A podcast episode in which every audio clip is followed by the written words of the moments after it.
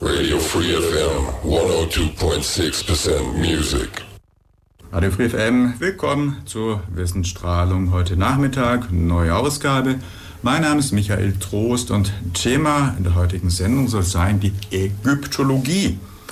Und dazu haben wir jemanden eingeladen, der sich damit auch sehr gut auskennt.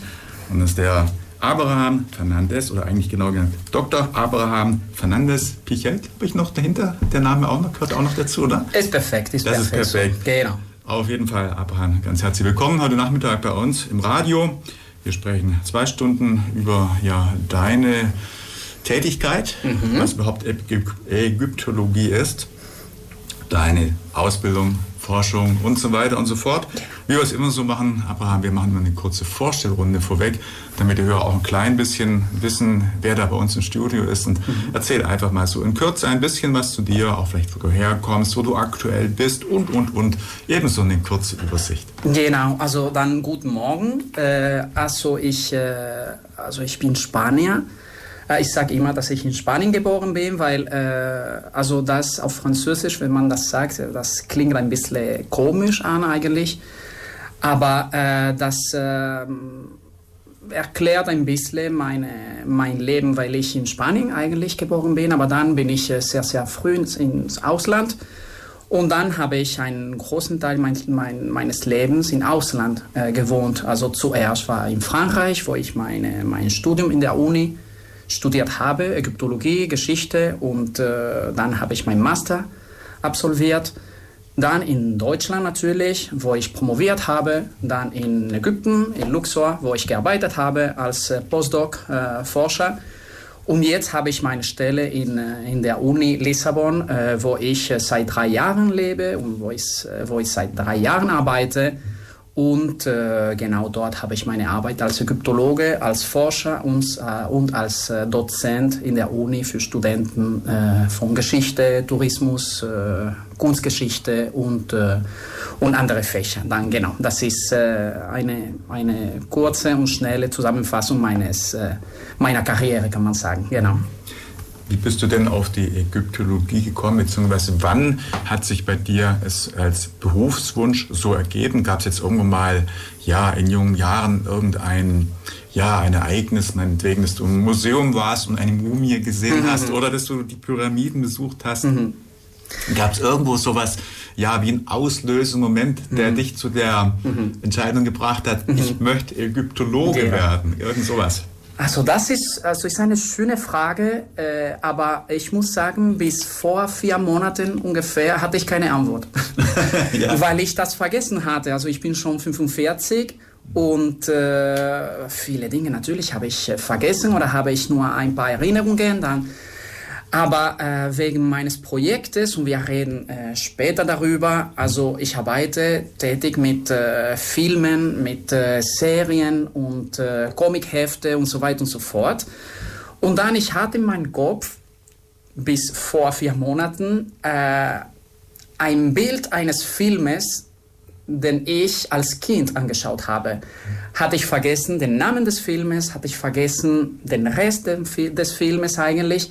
Dann äh, in einem Interview vor einem Jahr äh, haben mich gefragt, die gleiche Frage eigentlich, und ich habe gesagt, ah, ich habe im Kopf, also alles was, also ganz, ganz, also der Anfang von allem ist ein Film, deren Namen kenne ich nicht, und dann kann ich nur sagen, dass ich Ägyptologe werden wollte, weil ich diesen Film im Kopf hatte. Ja. Und das hat mich, äh, ja, das hat mir viele, viele Bilder und viele, viele Träume ähm, äh, geweckt eigentlich. Mhm. Und dann, äh, wegen des Projektes, wie ich sagte, habe ich dieses Film, also habe ich diesen Film gefunden. Und das war ein alter Film, äh, der alter, relativ alt, äh, des 80er äh, Jahren und ist ein Film äh, von Ron Howard. Das heißt äh, Tat and Tattle. Und dann äh, habe ich wieder diesen Film angeschaut und endlich habe ich das Bild gefunden, äh, wo einfach eine junge Prinzessin mit einem, mit einem Kind einfach in einem Hof redet und das war genau das Bild, das ich in meinem Kopf hatte und das hat äh, und seitdem ich war vielleicht vier Jahre alt oder fünf Jahre alt ungefähr und da habe ich verstanden, okay, ich will einfach die Vergangenheit besser kennenlernen. Mhm. Und dann natürlich, Ägypten hat mich fasziniert. Und dann wollte ich unbedingt in Ägypten, in alten Ägypten natürlich, leben, da, da, da das unmöglich ist. Dann wollte ich alles kennenlernen. Mhm. So deswegen, ich glaube, der, der Anfang von allem ist äh, dieser Film eigentlich. Mhm. Ist kein genialer Film, aber als ich Kind war, hat mich, äh, ja, das hat mich überrascht. Und äh, heute bin ich Ägyptologe, weil ich diesen Film gesehen habe. Kann man das äh, einfach sagen. Da sieht man doch, wie wichtig auch Filme oder Fernsehen oder auch ist, wie ähm, berufsentscheidend mhm. oder eben auch motivationsauslösend sowas sein kann. Absolut. Und dass es eben dann doch auch vernünftig ist, sowas anzuschauen. Mhm. Also das auf jeden Fall waren so ja die Initial, wie soll man sagen, Initial ähm, dieser Film oder war der Film. Und wann warst du dann das erste Mal im Land selber? Also wann hat dich äh, zum ersten Mal ähm, ja, eine Reise dann vor Ort nach äh, Ägypten gebracht? Also das war 2008. Also ich, ich meine, also ich habe äh, Zeit gebraucht, weil natürlich als Student hatte ich kein Geld, um diese Abenteuer zu machen.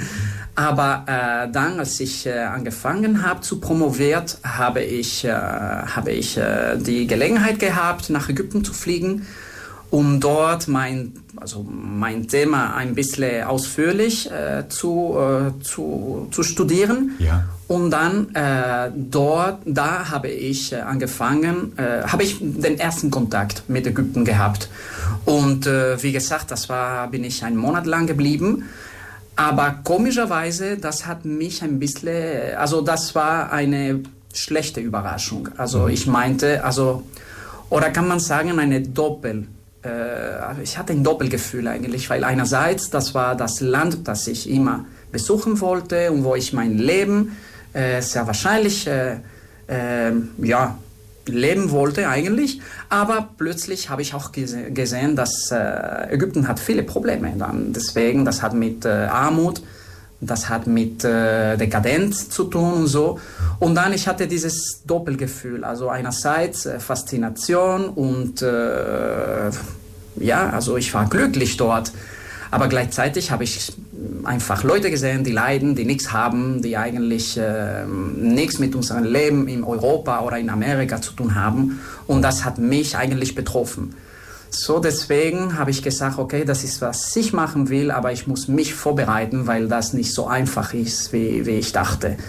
Und äh, das war genau 2008 und seitdem bin ich äh, fast jedes Jahr nach Ägypten mindestens einmal geflogen und äh, dann bin ich sogar zwei Jahre lang permanent, permanent dort gewohnt. Und dann, äh, also ich liebe Ägypten natürlich, aber äh, wenn Sie wollen, also wenn du willst, also ich habe nicht mehr diese Faszination. Für mich ist Arbeit geworden. Mhm, ja. Dann, das ist nicht mehr, okay, ich bin da, also schön, dass ich äh, neben äh, Karnak-Tempel äh, leben kann, weil ich in Luxor wohnte, in Süden, in Süden eigentlich. Ja, das ist immer schön natürlich, aber es ist schöner, wenn die Leute das hören und nicht, wenn ich das sage, weil für mich das ist Routine, das ist ja. einfach Arbeit. Dann, mhm. Deswegen für mich Ägypten ist nicht mehr so was das, was Ägypten war, sondern einfach mein, mein Arbeitsplatz. Mhm. Ja, für viele Leute ist es ja immer noch ein, auch ein Reiseland, die dann mhm. ums Rote Meer irgendwo auch ja. wollen, die natürlich äh, die Pyramiden anschauen wollen oder mhm. einfach die Faszination dieser Zeit, die ja irgendwo bis in, glaube ich, minus 3000, also vor Christi Zeit 3000 Jahre ungefähr mhm. historisch dann relevant ist, da hineinreicht, die das mal sehen wollen. Ähm, auf der anderen Seite natürlich aktuell auch, wir hören es, ist die politische Lage auch nicht gerade die beste dort. Also auf jeden Fall, viele Leute fliegen eben natürlich aus Interesse hin, aber du sagst, für dich ist es reine Arbeit und dann nicht mehr, hat mit, mit Urlaub am Roten Meer oder so. Nein, überhaupt nicht.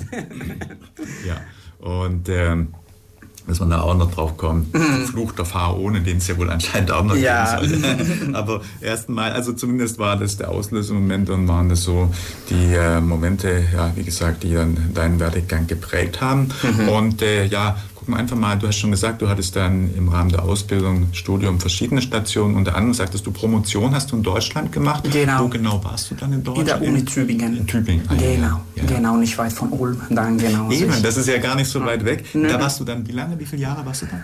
Also ich bin 2011 bis 2000, Anfang 2017. Oh ja, also ungefähr sechs Jahre. Ja, ungefähr, genau, genau. Ja, und da hast du natürlich dann auch sehr gut Deutsch gelernt und insofern, Na, also ich Ja. habe Deutsch gelernt, also ich, ich kann sagen, dass ich die Sprache gelernt habe, weil Ja. sehr oft, wenn wir nicht mehr so jung hierher kommen, äh, wir probieren immer mit Englisch. Mhm. Also und das war, das war die einfache äh, Lösung für die, die keine neue Sprache reden wollen. Natürlich eine Sprache, die so schwierig ist wie äh, wie die deutsche Sprache. Mhm. Aber vielleicht, weil ich nicht sehr gut Englisch rede, habe ich, äh, habe ich gesagt, okay, vielleicht muss ich Deutsch äh, lernen. Und das war auch eine Herausforderung für mich. Also als ich ein bisschen jünger war, vielleicht vor 20 Jahren oder so, habe ich angefangen, äh, meinen Master zu machen und dann äh, plötzlich habe ich viele Artikel äh, auf Deutsch auf meinem Tisch gehabt. Und dann sagte ich, okay, ich muss äh, diese Artikel auf Deutsch lesen, aber ich rede kein Deutsch. Dann, das kann problematisch werden. Und dann als Herausforderung habe ich gesagt, okay, etwas, das ich in meinem Leben unbedingt machen sollte, ist Deutsch zu reden. Und dann für mich war wie ein Spiel eigentlich. Ich wollte das machen. Ich, also, war kein Problem, wie lange ich brauche. Also das war kein Problem für mich. Für mich war okay, ich will Deutsch reden. Und dann, äh, da ich hier war, da ich hier promoviert habe, dann habe ich, äh, hatte ich keine Wahl.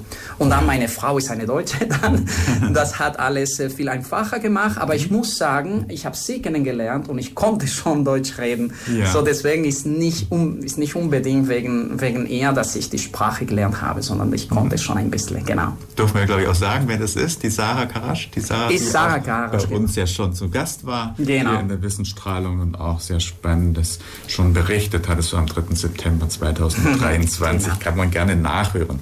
Also insofern, dann versteht man jetzt auch ein bisschen deinen Bezug zu Deutschland. Bevor wir da so ein bisschen dann auch in deine Ausbildung, in das Studium da hineinschauen, ähm, ist denn Deutschland in Bezug auf äh, Ägyptologie und auch auf Studium, auf Ausbildung äh, hin betrachtet ein sehr wichtiges Land? Also wenn man sich jetzt mit der. Materie betrachtet, wird es wahrscheinlich Länder geben, die eher äh, Experten haben und entsprechende Studiengänge. Also ist Deutschland auf jeden Fall eines dieser Länder, wo man sagt, da kommt man nicht vorbei dran, wenn man Ja, Ägyptologie ja. macht. Auf jeden Fall. Also wir sagen sogar, also wenn wir andere Kollegen kennenlernen, in einem Kongress oder in einem Seminar oder so, äh, wichtig ist, und wir sagen immer, äh, du musst Deutsch lernen, weil äh, Deutschland hat viele, viele Ägyptologen, die auf Deutsch natürlich äh, schreiben und reden Ja, ja, ja. und die wichtige, wichtige äh, Artikel und wichtige Bücher geschrieben haben.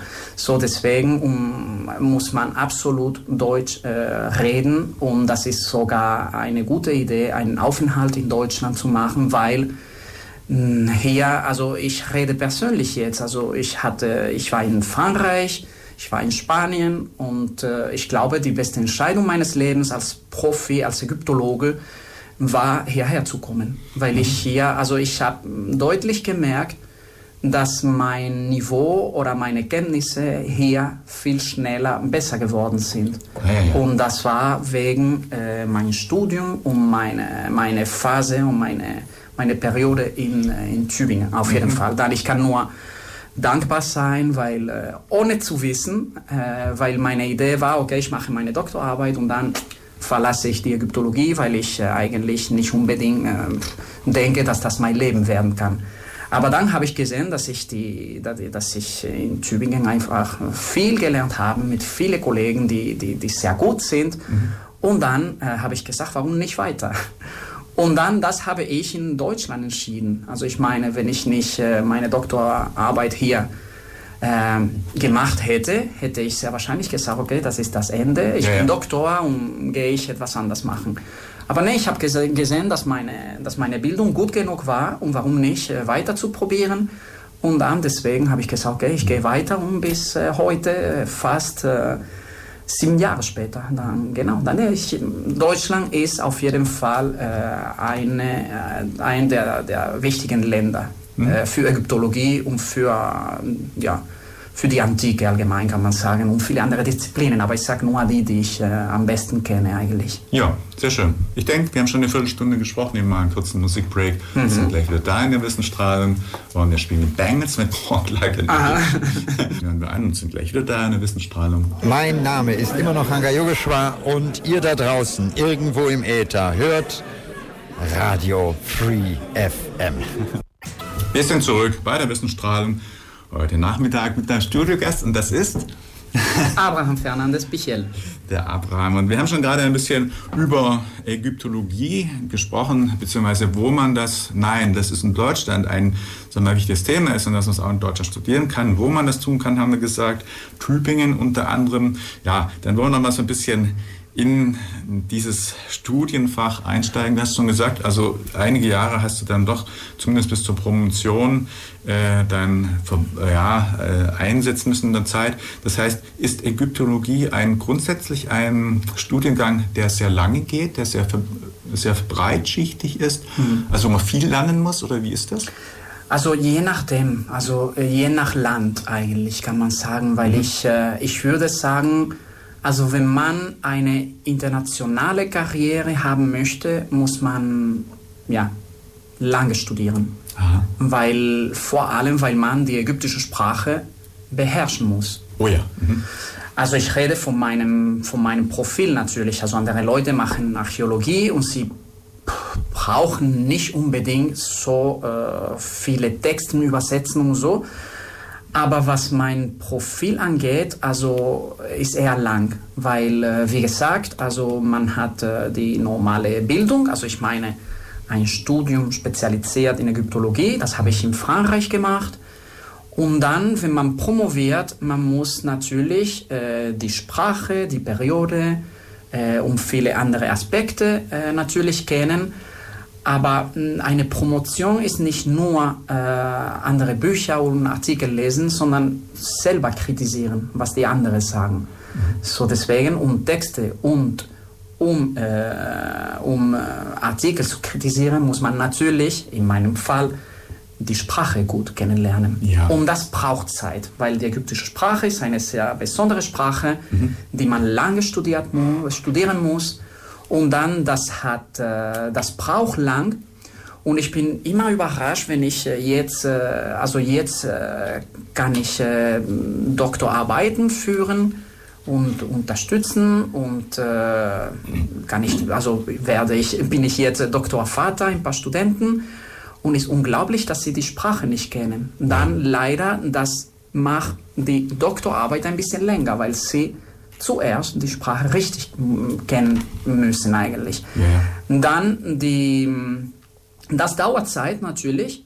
Und, äh, aber je nachdem, also ich habe äh, Kollegen, die einfach nicht lange gebraucht haben, weil sie eigentlich diese Aspekte nicht beherrschen und andere, die lange brauchen, weil natürlich man muss eine gute, also man, man muss gute Kenntnisse haben und, äh, um eine Doktorarbeit zu machen natürlich und zu schreiben.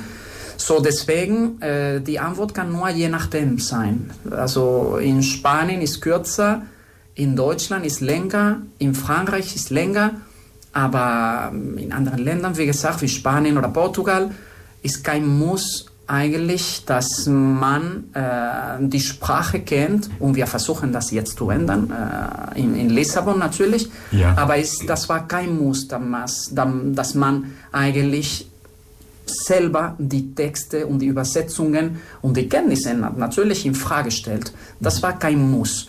Und das, wie gesagt, seitdem ich dort bin, hat sich angef also hat angefangen, hat sich angefangen zu ändern.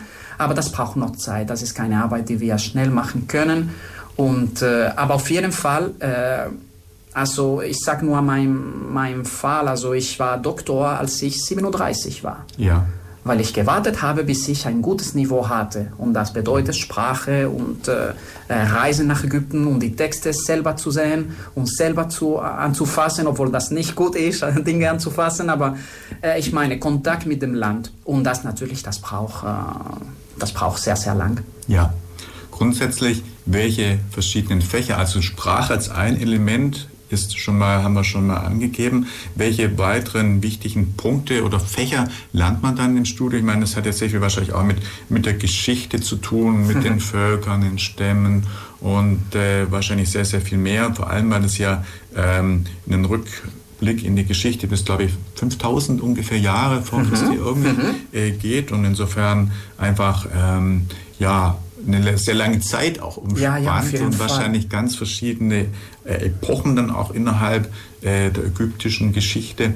Also vielleicht umreißen mal so einfach die Schwerpunkte oder einfach auch die Fächer, die dort, äh, dort im Studium dann äh, machen oder kennenlernen musstest. Also normal, ähm, je nach der Spezialisierung der, des Professors oder der Spezialistin in einer Abteilung. Also zum Beispiel in Thüringen ist eher die, die Ptolemäerzeit. Das ja. bedeutet die griechische oder die, die, dann die makedonische äh, Könige Ägyptens und dann die, die Ptolemäer, also die Ptolemäen, die, die, die Ptolemäerzeit eigentlich in Ägypten und dann natürlich die Römer auch. Dann, das war die Spezialisierung der, der Abteilung und dann, wir haben, ich und meine Kollegen, äh, diese, diese Themen eigentlich, äh, wir haben ähm, bei diesen Themen promoviert. Aber zum Beispiel, als ich in, äh, in Lyon war, das war eher Sprache und das war, ähm, das war überhaupt nicht die Spätzeit, sondern eher ähm, ein bisschen früher eigentlich, was wir nennen eigentlich äh, Middle Kingdom. Also ja. das ist die zweite Millennium vor Christus. Aha. Dann, äh, das hat mit äh, Spezialisierung zu tun, aber natürlich auch die Fächer sind je nachdem auch, aber normal Literatur, Sprache, äh, Religion, ja. äh, Kultur, Politik. Dann gibt es äh, viele Fächer, die man äh, natürlich äh, ja, beherrschen muss, bevor man eine, eine selber Spezialisierung hat. Und dann, wenn man promoviert und sogar früher, wenn man eine, eine Masterarbeit machen will, muss man ein Thema haben. Und dann normal äh, ist, äh, ich rede von Tübingen, das war natürlich die, die Spätzeit, also die Ptolemäerzeit. Und äh, viele Fächer, äh, die man dort natürlich folgen kann in der Uni, haben mit dieser Periode zu tun. Aber nicht nur. Also man hat auch alle andere, also andere Fächer und so. Aber normal das Ziel ist, dass man natürlich äh, ein bisschen von allen kennt. Ja. Bevor man sagt, okay, das gefällt mir sehr, aber ich will eigentlich dieses Thema besser kennenlernen und, und ich will dieses Thema erforschen. Mhm. Aber mh, mm, auf jeden Fall, das muss äh, eine holistische, ich weiß nicht, ob wir das auf Deutsch sagen, also etwas sehr, sehr Globales. Wir versuchen diese holistische Perspektive zu haben, damit man zuerst die Kultur Ägyptens gut kennenlernt und dann kann man natürlich eine Phase oder ein Thema oder ein Aspekt der Kultur äh, besser kennenlernen. Aber auf jeden Fall, das ist, äh, das ist sehr, sehr, das ist total unterschiedlich von einer Uni zu anderen Uni, mhm. weil äh, die Professoren und die Doktoren äh, können einfach eine, eine bestimmte Richtung aussuchen. Oh ja, mhm. mhm. verstehe. Ja, das heißt, ist dann nachher auch in der Qualifikation, wenn du mit anderen Menschen zusammentriffst, die auch Ägyptologie studiert haben, immer ausschlaggebend, der hat in in, was weiß ich, eben in Portugal oder in mhm. Deutschland oder in England studiert, dass man da vielleicht auch ein bisschen ableiten kann, wo der seine Befähigung, seinen Schwerpunkt irgendwo ja, hat. Klar, klar. Und äh, also nicht Ägyptologe gleich ist wie der andere mhm. Ägyptologe kann, einfach weil die Bandbreite sehr hoch ist und die geschichtliche, ja, einfach ähm, Perspektive sehr, sehr lang zurückgeht. Mhm. Dann kann man einfach ja, sich irgendwo begegnen, aber der eine hat dieses und der andere vielleicht mehr jenes Wissen Fall. und insofern zusammen seid ihr genau. stark dann, aber genau. jeder hat einfach so genau. seine, seine genau. Befähigung. Seine genau, und das ist sogar lustig, nicht lustig, das ist äh, Wissenschaft. Ja. Aber manchmal sehen wir, also zum Beispiel vor zwei Monaten war ich im Leiden, das war der internationale Kongress äh, Ägyptologen. Äh, und äh, was sehr wichtig ist, ist, dass wir uns treffen und dass wir über unsere, unsere Arbeit reden. Aber noch wichtiger ist, dass wir uns helfen können. Mhm. Zum Beispiel habe ich eine Arbeit präsentiert und äh, meine Kollegen, die dort waren, wir waren, ich glaube, 800 Ägyptologen oder so. Ich glaube, das war total weltweit und total, wir waren fast alle, die, die Ägyptologie studiert haben. Wir waren dort. Und dann wichtig ist, dass sie etwas sagen. Sie sagen, Entschuldigung, ich habe eine Frage, weil ich äh, das auch 1000 Jahre davor, also zuvor gesehen haben. Ja. Aha. Und dann, Also- das, das kann meine Arbeit besser machen, weil ich eigentlich meistens die, die Inschriften der Ptolemäerzeit studiere und keine Zeit habe, um alle anderen Inschriften vor der Ptolemäerzeit zu studieren und zu übersetzen. So deswegen Leute, die diese andere Periode und diese andere Epochen beherrschen, können mir sagen, ah, das ist interessant, was Sie sagen. Ich habe das auch gefunden in einem Text von der 12. Dynastie zum Beispiel. Und das macht meine Arbeit viel, viel besser, weil so können wir uns helfen. Und das passiert normal andersrum, weil die meisten Ägyptologen irgendwie vermeiden die, Ptole die Ptolemäerzeit, weil das eigentlich äh, keine, also das ist einfach so, die meisten Ägyptologen sagen, das ist zu kompliziert, die Sprache ist total kompliziert, wir nennen das nicht mehr Ägypten, das ist eher die römische und die griechische Welt. Dann äh, die meisten Ägyptologen, wie ich meinte, haben diese Texten, diese Inschriften der Ptolemäerzeit nur selten studiert. Und dann, sie können auch Dinge lernen mit unserer Arbeit. So deswegen diese Kongresse, wo wir uns treffen und wir einfach über unsere Arbeit reden wir unsere Arbeiten präsentieren, ist sehr, sehr, sehr wichtig, weil wir Dinge über andere Epochen kennenlernen können. Weil in der Ägyptologie gibt es eine große, große Spezialisierung, dass ich meine, du kennst sehr gut deine Periode, Ja. aber nicht unbedingt alle Perioden vor deiner Periode und nach deiner Periode, Oh ja, ja, weil das riesig ist. Also das ist die Arbeit deines Lebens eigentlich. Nur eine Phase oder nur ein Thema. So deswegen diese Momente, wo wir alle in einem Ort sind, sind sehr, sehr wichtig.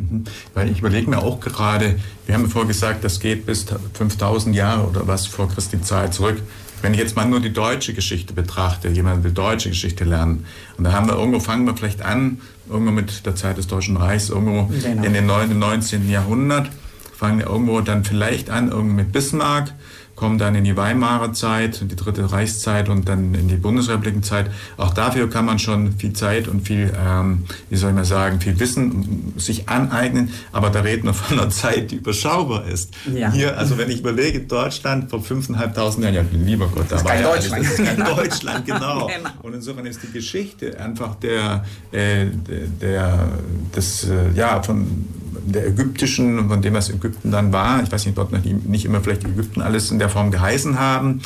Ähm, aber auf jeden Fall einfach viel länger zurück und insofern auch sofort natürlich, glaube ich, einleuchtend, dass einfach die Event oder was man sagt, also die Vorkommnisse, die Dinge, die vielleicht in der Zeit sich begeben haben, viel, viel breiter und viel, viel mehr sind Epochen, die du gesagt hast, als dass man das alles sich merken oder alles Ja. wissen könnte. Das ist, ist nachvollziehbar, verstehe ich. Ja, ja, und vor allem, also weil viele, äh, also die äußere Perspektive ist, dass wir ein Ägypten haben und das Ägypten sich nicht geändert hat, Ja. fünf Millennia äh, durch eigentlich.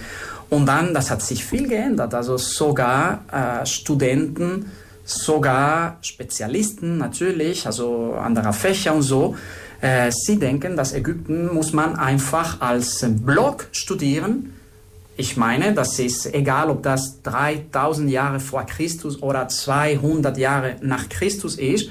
Sie denken, dass Ägypten ist wie ein Bild, Ja. das wir jetzt machen und das bleibt so äh, fünf Millennia. Und das ist nicht so. Also äh, gibt es viele Änderungen, aber nicht nur Mentalität. Das ist natürlich ein bisschen langsamer, aber das ändert sich von einem König zu anderen König, sogar äh, künstlich, also was Kunst angeht, was äh, Denkmäler angeht, äh, sogar Ideen, politische Events äh, und so. Dass, also wir haben diese drei Geschwindigkeiten, äh, die langfristig, mittelfristig und kurzfristig. Also ich meine, wir haben Änderungen, aber die, das Bild, das wir, das, das die meisten im Kopf haben, ist, dass Ägypten einfach nur wie ein Bild einer Kultur ist und dass das fünf Jahre, also 5000 Jahre lang dauert. Nein, gibt es viele Änderungen und Ägypten von der, der Zeit der Pyramiden hat nichts zu tun mit dem Ägypten von äh, Alexander der Große zum Beispiel. Oh ja. Mhm. So Ja. deswegen, das ist etwas, das, äh, wenn man ein bisschen ein bisschen ausführlich äh, in, in, in der Kultur geht und so, merkt man deutlich, dass das nicht so, und das ist auch ein Problem mit Ägyptologie. Also die Leute denken, dass das einfach ist und die Leute denken, dass das immer faszinierend ist, aber ist, äh, ist einfach ein Fach. Also ja. ich meine, es ist genauso kompliziert wie Architektur oder wie, keine Ahnung, wie, wie Ingenieur zu sein oder wie Ast Astronom zu sein. Das, das ist einfach und man muss das äh, lernen und man muss das äh, beherrschen wie alle anderen Fächer und wie alle anderen Dinge auf der Welt. Und dann, viele sind enttäuscht, wenn sie das äh, sehen, dass Ägypten so äh, vielfältig ist eigentlich. Ja, nur vielleicht überrascht, enttäuscht würde ich gar nicht sagen, überrascht vielleicht. Oder hätten sie nicht gedacht. Weil weißt du, was ich glaube? Ich habe gerade auch überlegt, ich glaube, wenn jetzt Leute Ägypten hören, ist mhm. die erste Assoziation Kleopatra. Ja, ja, klar. Uff. Die Pyramiden. klar. Und dann viele, ich meine, es gibt ja da keine Bilder historisch, aber viele kennen dann vielleicht Kleopatra, auch nur die Römer aus dem Asterix noch irgendwo. Äh, ja, klar. Ja, ja, und natürlich. haben dann genau dieses Bild ja, und ja. dann auch äh, eben ähm, ja, einfach die Denke, ja klar, da hat es dann mhm.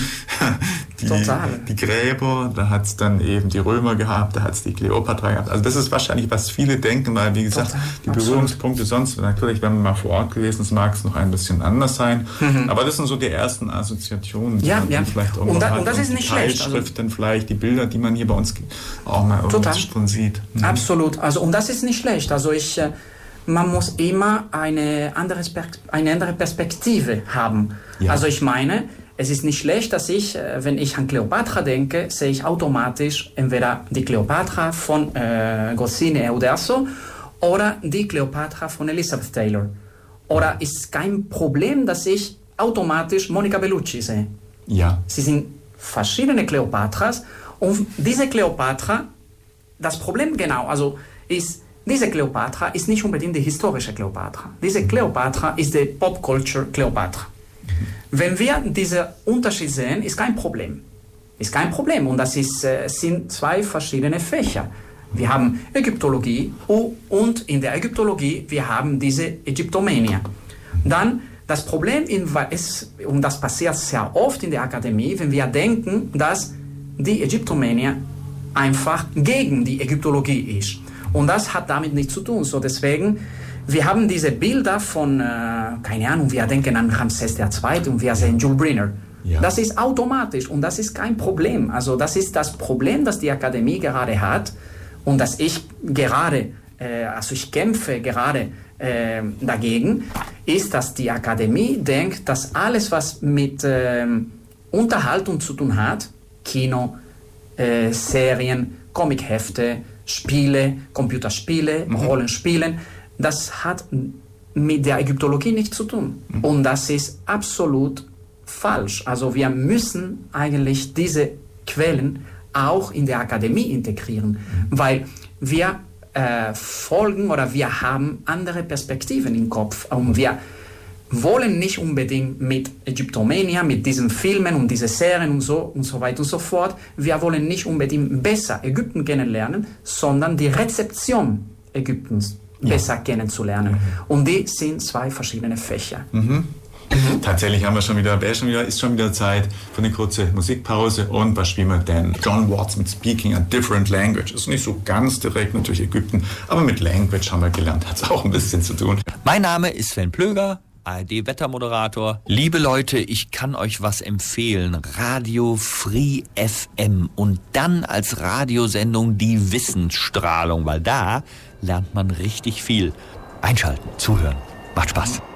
Die Wissensstrahlung, Radio Free FM. Heute Nachmittag geht es um Ägyptologie und bei mir im Studio ist Dr. Abraham Fernandes Pichel. Wir haben schon gerade ein bisschen mehr über Ägypten gesprochen bzw. gelehrt und vor allem auch die hohe Bandbreite, die hohe Spezialisierung und einfach die Breite des ganzen Themas oder was Ägypten ausmacht. Und ähm, da haben wir ähm, Abraham, auch so ein, ja, eigentlich vielleicht noch eine Differenzierung, die wir noch irgendwie vornehmen müssen. Du hast schon ähm, ein bisschen angesprochen, es gibt auch in der Ausprägung in der Ägyptologie verschiedene Richtungen. Es sind Philologen, habe ich gelernt, Archäologen und so weiter und so fort. Das heißt, ähm, das sind dann spezielle Vertiefungen, in die man dann auch schon im Studio einsteigt.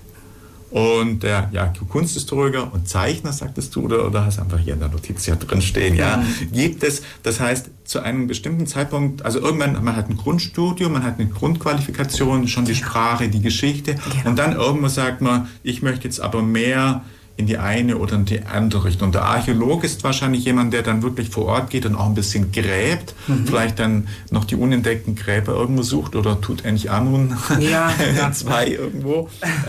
Und ähm, was, was ist jetzt dann der Unterschied? Also ein Philologe ist mehr ein Lehrbetrieb, glaube ich, oder Philologe? Nicht, nicht unbedingt. Also das ist, ähm, das hat äh, sehr, sehr oft auch mit äh, Archäologie zu tun. Also alle, alle mh, Schwerpunkte sind miteinander verbunden sowieso. Ja. Also wir müssen alle, wie du gesagt hast, wir müssen alle ein bisschen kennenlernen, bevor wir eine, eine bestimmte Spezialisierung haben.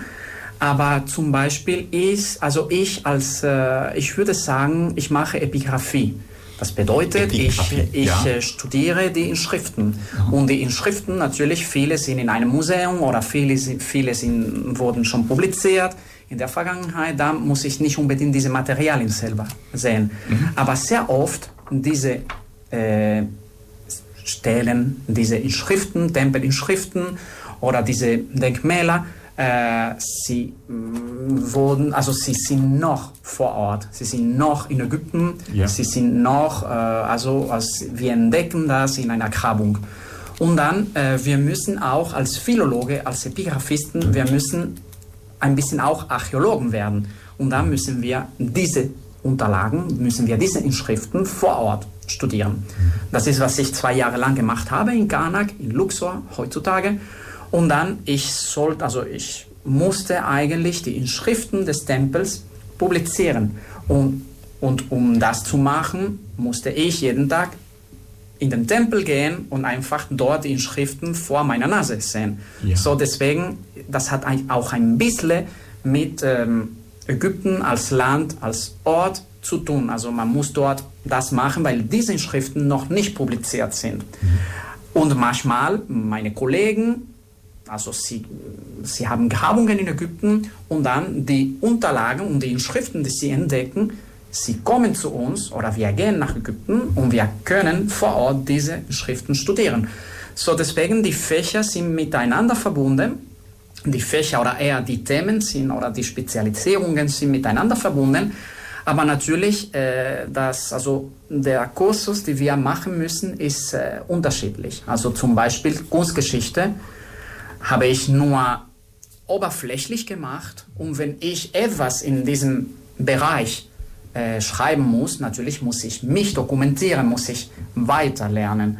Und äh, genauso das Gleiche, die Kollegen, die Archäologen sind und plötzlich entdecken sie oder sehen sie ein, ein Fragment einer Inschriften und sie müssen die Philologen äh, im, im, im Team eigentlich rufen, damit sie eigentlich mit diesen Texten arbeiten. Aber sie haben auch einige, also einige Kenntnisse. So deswegen, man muss alles kennen, aber man, man hat auf jeden Fall einen Schwerpunkt, Ja. wo man eigentlich kompetent ist und wo man eigentlich äh, ohne Probleme, ähm, ohne Hilfe, pf, das ist nicht immer so, aber man kann das publizieren. Aber wir müssen, wie gesagt, äh, miteinander immer kooperieren, weil das macht unser, unsere Arbeit viel besser, auf jeden Fall. Das heißt, wenn jemand vor Ort ist und jetzt zum Beispiel vielleicht auch gräbt, forschungstätig, Mhm. forscherisch tätig ist, der eine gräbt vielleicht was aus, der andere kann es dann interpretieren, will sagen, ist man dann eben auch mit den unterschiedlichen Qualifikationen als Team dann bei der Forschung immer präsent. Also nicht nur, dass einer dort ist, sondern dass eben alle Qualifikationen Genau. gleichzeitig da sind. Genau. Und der eine sagt, guck hier mal, ich habe was gefunden und der analysiert oder gibt dann sein Wissen eben bei.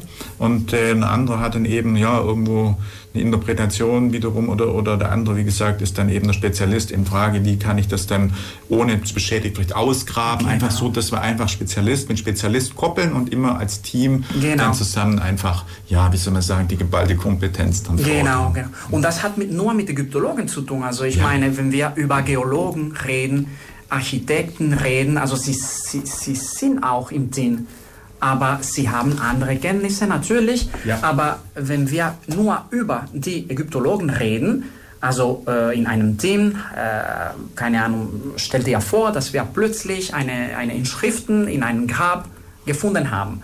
Dann automatisch sieht man Texte und vielleicht hat man, was man sagt, Vignetten. Also ich meine kleine äh, Zeichnungen, die eigentlich zu diesem Text passen.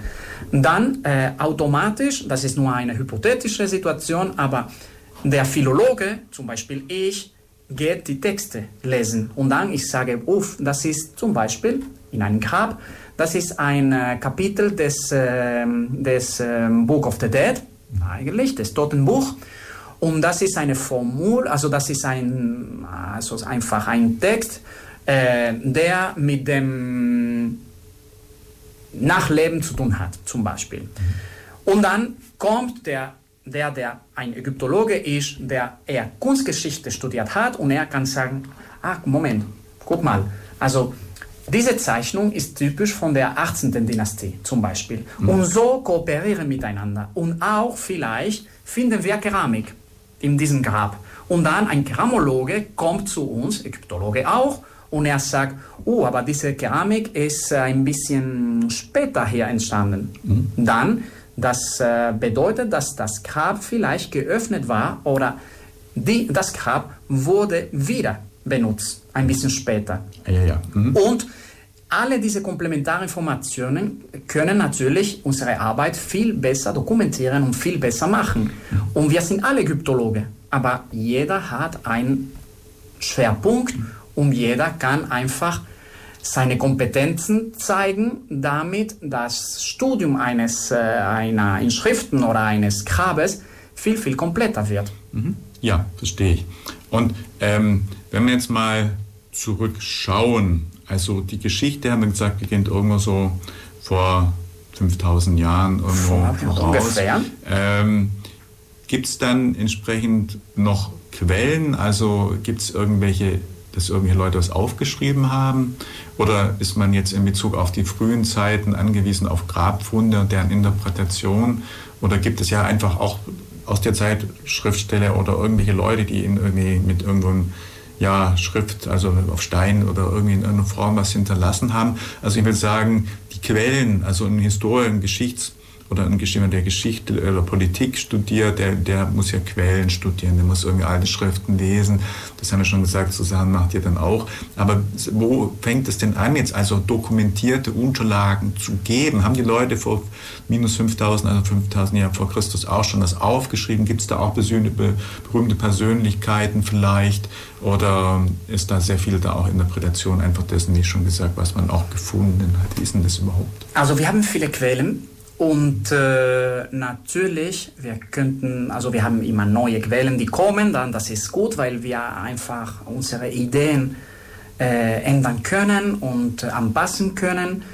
Gibt es natürlich, und das ist Wissenschaft, dann äh, wir kritisieren äh, die Ideen der anderen Autoren vor 20 Jahren, vor 10 Jahren oder vor 100 Jahren und das macht äh, unsere Arbeit immer besser. Und, äh, aber was Quellen angeht, äh, wir haben seit dem, wir können das sagen, 3000 vor Christus, wir haben die, die, erste, die ersten Schriften eigentlich, die wir Texte nennen können. Und dann, äh, sie informieren uns über verschiedene, äh, sie zeigen uns eigentlich verschiedene Informationen. Aber verschiedene Informationen, die nicht unbedingt einfach zu checken sind. Ja. Also, ich meine, wir haben, äh, ich denke an die Palermo-Stein, äh, der Palermo-Stein. Also wir haben Infos, aber diese Infos können wir nicht sehr gut eigentlich äh, äh, mit anderen Quellen eigentlich ja. ähm, vergleichen. Ja. Dann äh, wichtige Events. Äh, wir können natürlich und wir haben ein paar Quellen, die uns informieren. Ich denke an Maneton, aber das ist viel, viel später, das ist in der Ptolemäerzeit. Sie sagt uns eigentlich, oder die, das Buch, das er geschrieben hat, ist Ägyptiaker. Wir haben die Reihenfolge der Pharaonen. So können wir die Sequenz kennen und einige Events. Aber wir haben diese Events sehr oft nicht äh, archäologisch mhm. gesehen. Also wir können nicht diese äh, Events äh, irgendwie ähm, vor Ort besser kennenlernen. Wir haben nur diese Texte, aber dann fehlen uns diese mh, hm, praktische Infos, kann man sagen, andere Texte, die darüber reden. Dann äh, ist immer kompliziert politisch äh, die Geschichte Ägyptens zu schreiben oder zu bauen. Ja. Aber auf jeden Fall, wir haben Quellen, die das, äh, die das äh, erlauben. Und wir haben viele Kollegen, die eher Politik äh, studiert haben und diese historische äh, Geschichte, also ähm, pardon, politische Geschichte studiert haben. Aber auf jeden Fall, äh, diese Inschriften sind kompliziert zu interpretieren. Und wir müssen sowieso immer mh, mm, ein bisschen ja, Distanz haben, weil viele haben auch mit Propaganda zu tun. Dann allgemein kann man sagen, dass die Geschichte Ägyptens, äh, die Events, die wir kennen, sind, äh, wir haben das äh, seit langem, also wir kennen das schon seit langem, aber natürlich äh, gibt es immer eine Revision. Also wir haben äh, immer neue Quellen und wir haben immer neue Perspektiven, die unsere Erkenntnisse ändern können. Äh, ich rede immer über das Gleiche, aber das, ähm, also Ramses II. hat in, in Syrien, in Palästina ähm, einen Krieg geführt und ähm, sehr, sehr oft sagen wir, er hat gewonnen oder er hat verloren gegen die Hittiten. Und dann, äh, je nach Autor, wir sehen entweder oder. Und dann, das ist nur ein Beispiel. Also ich meine, es gibt viele andere Events, die wir natürlich eine neue Perspektive, ähm, äh, wir können diese Info äh, von einer neuen Perspektive anschauen und vielleicht können wir die, die Geschichte wieder schreiben. Ja. Aber auf jeden Fall, Quellen haben wir. Das Problem ist, wie wir diese Quellen interpretieren müssen. Okay, ja, verstehe. Aha. Und die ersten Quellen, ich hatte vorhin gesagt, irgendwie in Stein gemeißelt. Ist das so, wie man es dann irgendwo vielleicht aus Bildern kennt, dass die noch irgendwo an Wände was geschrieben haben mit Bild und mit Schrift, also mit Bild? Äh, solchen Schriften. Also das ist tatsächlich dann so, dass man solche... Ja, es sind Hieroglyphen eigentlich. Hieroglyphen, dann genau, ja, ja. wir haben diese, wir haben verschiedene äh, äh, Schriftsysteme auf jeden Fall in Ägypten. Wir kennen ja. alle die Hieroglyphen natürlich, ja. aber wir haben auch Hieratisch und wir haben auch Demotisch. Das sind die drei Systeme, die wir, äh, die wir äh, einfach kennen. Und äh, zumindest zwei von denen, Hieroglyphisch und Hieratisch, äh, sie waren parallel beide benutzen. Also man sagt sehr oft, nee, also das war zuerst hieroglyphisch, dann hieratisch. Nein, sie waren parallel, gleichzeitig. Demotisch ist ein bisschen später, ist im ersten Millennium vor Christus, aber auf jeden Fall, diese drei Systeme äh, benutzt man in Ägypten, um die ägyptische Sprache zu schreiben. Mhm. Und dann, was wir einfach sehr relativ einfach erkennen können, ist, sind die Hieroglyphen, aber wir haben diese anderen zwei Systeme, sind äh, die hieratisch und demotisch und ein bisschen später haben wir sogar koptisch. Und das ist griechisch geschrieben ja. mit anderen Zeichen, weil Griechisch kann nicht alle äh, Töne von, ägyptisch, von der ägyptischen Sprache äh, einfach zeigen. Und dann, wir haben noch sechs Zeichen hinzugefügt, Aha. die einfach nicht in der griechischen Sprache sind, ja. aber die neu sind. Ja. Und man schreibt, wie gesagt, Griechisch, aber die Sprache ist ägyptisch. Das ist ja interessant. Das heißt, das ist dann wirklich noch mal breiter, weil dann eben das auch nicht scharf abgegrenzt ist, sondern ein Mix sozusagen aus genau. verschiedenen Schriftformen Absolut. Kulturen ist genau. und damit eine gigantische Breite. Das heißt, du müsstest im Prinzip noch Forscher aus dieser aus der griechischen Geschichte oder Mythologie genau. oder irgendwas dann auch noch mit dabei haben. Ja, ja. Und das ist noch ein Problem, weil wir müssen äh, entweder hieroglyphisch oder demotisch oder koptisch oder hieratisch beherrschen. Ja. Alle zu beherrschen ja. ist äh, einfach selten der Fall. Ja. Wir haben Kollegen, die das machen, natürlich, ein paar Deutschen sogar. Aber natürlich, das ist noch eine neue Spezialisierung. Nicht nur die großen Themen wie äh, Kultur, Religion, äh, Philologie, Archäologie, sondern auch äh, natürlich Sprache und die verschiedenen Schriftsysteme. Dann, wie, sie, also wie du siehst, das ist einfach etwas sehr, sehr breit ja. und deswegen sind die Doktorarbeiten oder einfach die Karriere, um Ägyptologe zu werden, ist äh, länger als, äh, als man denkt eigentlich. Genau. Ja, also von daher auf jeden Fall ganz vielseitig, vielschichtig, aber eben auch hochinteressant. Und vor allem denke ich mir natürlich einfach, weil die, wir haben es gesagt, äh, zurück in bis lange Zeiten vor, ähm, vor Jahr Null sozusagen geht, einfach auch äh, ganz ähm, ja, aus verschiedenen, verschiedenen Epochen, verschiedenen Epochen, Epochen ganz unterschiedlich, weil gerade bei den Epochen war, mhm. äh, oder ich gucke mal gerade auf die Uhr. Genau, bevor wir vielleicht auch einen kurzen Blick in diese wichtigen Epochen, vielleicht können wir da auch die eine oder andere wichtige Persönlichkeit nennen, die Ramses hast du angesprochen, die man vielleicht so ein bisschen kennt, spielen wir aber noch mal kurz Musiktitel. Und zwar spielen wir Jethro Tull mit dem Titel The Broadsword. Und anschließend spielen wir noch Earth and Fire mit A Princess in Egypt. Die zwei Titel spielen wir uns dann gleich wieder da. Hier in der Wissensstrahlung dranbleiben.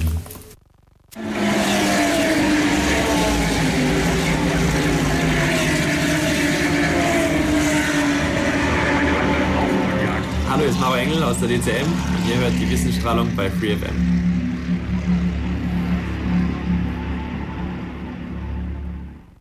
Ja, wir sind wieder da in der Wissensstrahlung heute Nachmittag mit dem Thema Archäologie. Und bei mir im Studio ist der Abraham Fernandez oder genau genommen Dr. Abraham Fernandez Kichel.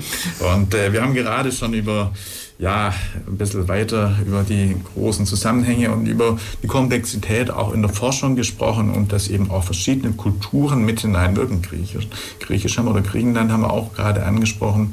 Und ähm, jetzt wollten wir so ein bisschen, wir haben es nämlich ein bisschen auch schon erwähnt, Epochen vielleicht mal so ein paar wichtige Epochen, vielleicht mal einfach einen Überblick im Reinschauen. Ähm, Abraham, wie viele verschiedene Zeiten kann man denn so grob abgrenzen und vielleicht so die ganz großen Persönlichkeiten? Wir haben angesprochen den Rames, Ram, Ramses, Ramses, Ramses, wir haben die Kleopatra mhm. angesprochen. Mhm. Man kennt vielleicht Tutanchamun, vielleicht den einen oder anderen, wenn ich recht überlege, noch mehr, dass wir die vielleicht auch ein bisschen dort einordnen. Gib mir doch einfach mal so ein mhm. bisschen einen epochalen Überblick, genau. was wann wie. Also die, die Chronologie Ägyptens ist sehr, sehr pädagogisch eingeordnet eigentlich, weil ähm, wenn wir vergleichen mit äh, Mesopotamien zum Beispiel oder mit, der, mit Rom oder mit Griechenland, äh, ist äh, total einfach eigentlich. Also wir haben äh, eine Frühgeschichte, kann man sagen, und äh, äh, das ist bis zum 3000 vor Christus, 300, also 3100 ungefähr. Und dann haben wir drei Epochen oder drei Phasen, wo man eine, eine zentralisierte Macht hat und dann wir nennen das Old Kingdom, Middle Kingdom, New Kingdom. Mhm. Dann, das ist die Phase, wo die, die, die traditionelle äh, Historiografie Ägyptens ähm, gesehen hat, dass diese Epochen eigentlich eine starke äh, Macht hatte, zentralisiert und wo die Pharaonen stark waren. Und dann wir haben die Intermediate Periods. Also das ist nach dem Old Kingdom, wir haben die erste, also the first intermediate period. Nach dem Middle Kingdom, wir haben der zweite intermediate period und nach dem mm, New Kingdom, wir haben die third intermediate period. Dann, wenn, wenn du willst, also wir haben diese drei zentralisierte Epochen, Old, Middle, New, dann ja. sehr einfach. In zwischen diesen Perioden haben wir Intermediate Periods, erste, zweite und dritte. Nach der Frühgeschichte und vor dem Old Kingdom, wir haben die Frühepoche, die Frühzeit und nach dem Third Intermediate Period, wir haben die Late Period. Mhm. Und danach, oder ein Teil von, dem, von der Late Period, wir haben die Ptolemäerzeit und die Römerzeit. Ah ja, okay. Dann, wenn du willst, also alles ist sehr pädagogisch eigentlich so strukturiert. So deswegen für meine Studenten in Lissabon oder meine Studenten, als ich in, in, in Frankreich oder in Sevilla äh, in Spanien unterrichtet habe, für sie war es sehr einfach, weil das alles sehr, sehr mathematisch sogar äh, organisiert. Aber ähm, was die meisten erkennen, und ich rede jetzt von Studenten und für, für das Publikum allgemein, sind die Pharaonen des, äh, des ähm, des äh, New Kingdoms eigentlich. Mhm. Da hat man alle Pharaonen, die 18. Dynastie, die, die 19. Dynastie, alle die Ramses, äh, Akhenaton, Tutankhamon etc. etc. Mhm. Und dann natürlich Kleopatra ist die Ptolemäerzeit. Und äh, die sind die, die Figuren Ägyptens, die man ohne Probleme erkennen kann, je nachdem. Also, ist, also unabhängig davon, ob man äh, studiert hat oder nicht. Also diese Könige und diese Königin, äh, kann man ohne Probleme erkennen und die sind sehr bekannt geworden in der Popculture. So deswegen, Ja. ähm, wie gesagt, die Struktur äh, der Geschichte Ägyptens, die Chronologie ist sehr, sehr einfach organisiert natürlich. Okay. Mhm. Ja, weil du es angesprochen hast, ich glaube, gerade Tutanchamun wurde dann Mitte der 70er Jahre, da hat man, glaube ich, die Mumie oder das, äh, nee, diese, diese, nee, nicht Mumie, die, auf jeden Fall hat man Ja, das die- ausgegraben, das war, Das, da, also meinst du die, die Leiche, oder? ja, ja, irgendwas hat man doch da gefunden, Moment, und man hat doch dann diese schöne Maske irgendwann. Ah, die Goldmaske, die ja, Goldmaske, natürlich, ja, vom Kairo genau. Museum, ja, ja, klar. Ja, ja, genau. Das war ja dann in den Medien. Ich kann mich erinnern, dass ich irgendwo auch in Kindheitstagen das irgendwann mal in Zeitungen gesehen habe und auch sehr beeindruckend war. Ja, ja, ja, auf jeden Fall. Und äh, von daher auf jeden Fall,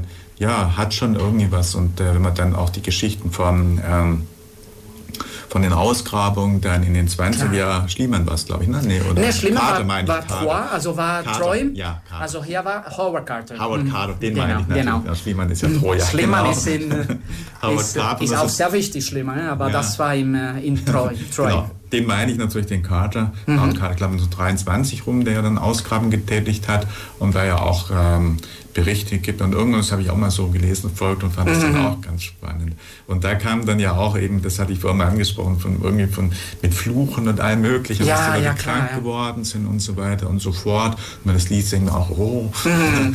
Ja klar, so, weil also wir kennen, also ich, wir kennen alle und jetzt noch intensiver äh, und sage ich warum, weil äh, vor einem Jahr hatten wir das äh, Das war äh, 1922, als wir äh, als Carter eigentlich im November äh, das Grab äh, ins Grab eigentlich reingegangen ist.